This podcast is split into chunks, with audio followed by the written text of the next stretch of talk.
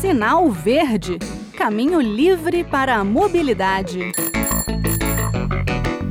Olá, eu sou Bruno Lourenço e este é o Sinal Verde, o espaço da mobilidade na Rádio Senado. Final de ano chegou e é hora de falar de férias e a tão sonhada viagem. Vamos falar hoje daqueles cuidados na hora de enfrentar as estradas, seja aqui ou no exterior, caso a pandemia não estrague sua viagem para fora do país. Quando a gente fala de botar o carro na estrada, pode ser o nosso ou um alugado. Se o veículo é seu, a primeira coisa é verificar se a manutenção está em dia, conferir o estado dos faróis e limpadores, calibrar os pneus, inclusive o step, verificar triângulo, macaco e chave de roda e conferir a documentação.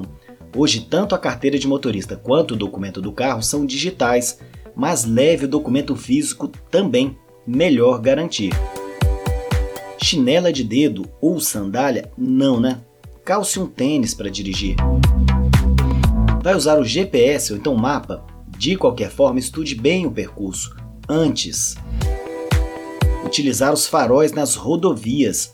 Se o seu carro não tem o dispositivo DRL, aquelas luzes de circulação diurna, acione o farol baixo, não apenas o farolete, viu? Na luz do Nordeste, no verão, parece que não tem muita serventia, mas o hábito de deixar aceso na estrada ajuda quando o tempo fecha de repente, uma situação comum na estação. Farol alto e neblina, nem pensar, ofusca. A luz de neblina é para ser usada nessa situação. Se estiver de noite, use o farol baixo combinado com o de neblina. Melhor ainda, espere num posto de gasolina ou numa parada de descanso a condição de visibilidade melhorar. Nas vias não iluminadas, o condutor deve usar luz alta, exceto ao cruzar com outro veículo ou ao segui-lo. Faça paradas regulares a cada duas ou três horas para dar uma descansadinha, né? Pedágio. Veja se não compensa utilizar um serviço de passagem expressa pelas praças de pedágio. Eu viajei para Monte Verde, Minas Gerais, agora em julho, foram 15 pedágios de Brasília até Campinas e mais dois até Monte Verde. Imagine fazer essas 17 paradas agora em época de férias escolares com mais gente nas estradas. Facilmente eu perderia mais do que uma hora nessas paradas de pedágio. Sem contar que em alguns pontos eu tive um desconto nos preços.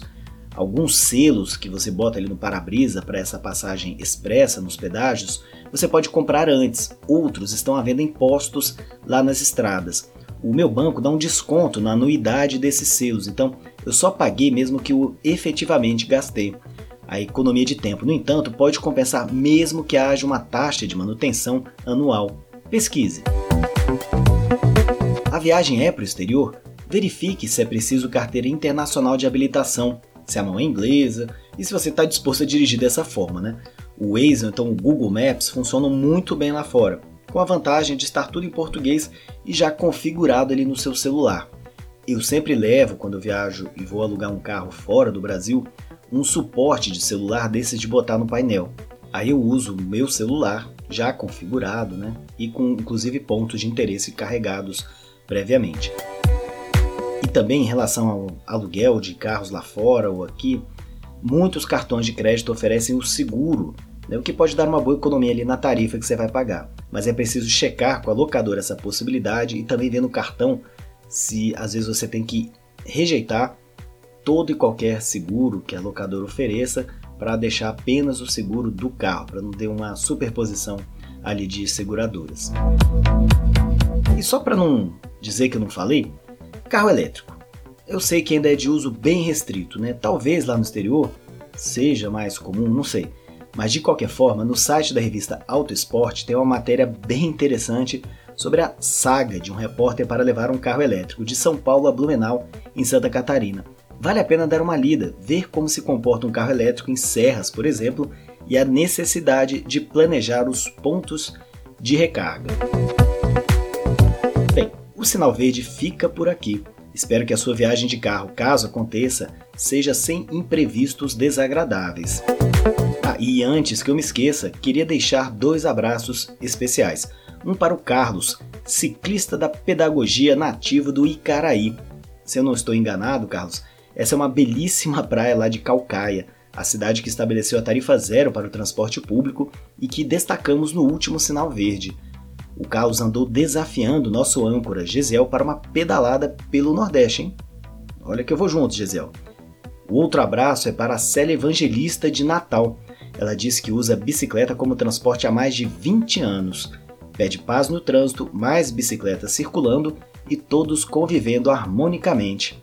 Obrigado, Célia. Com esse seu mantra, eu me despeço e convido a todos para o próximo programa. Obrigado pela audiência e não se esqueçam, nosso e-mail é radio@senado.leg.br e o WhatsApp da Rádio Senado é 61 986 11 9591. Estamos abertos a críticas, sugestões e comentários. Sinal Verde Caminho livre para a mobilidade.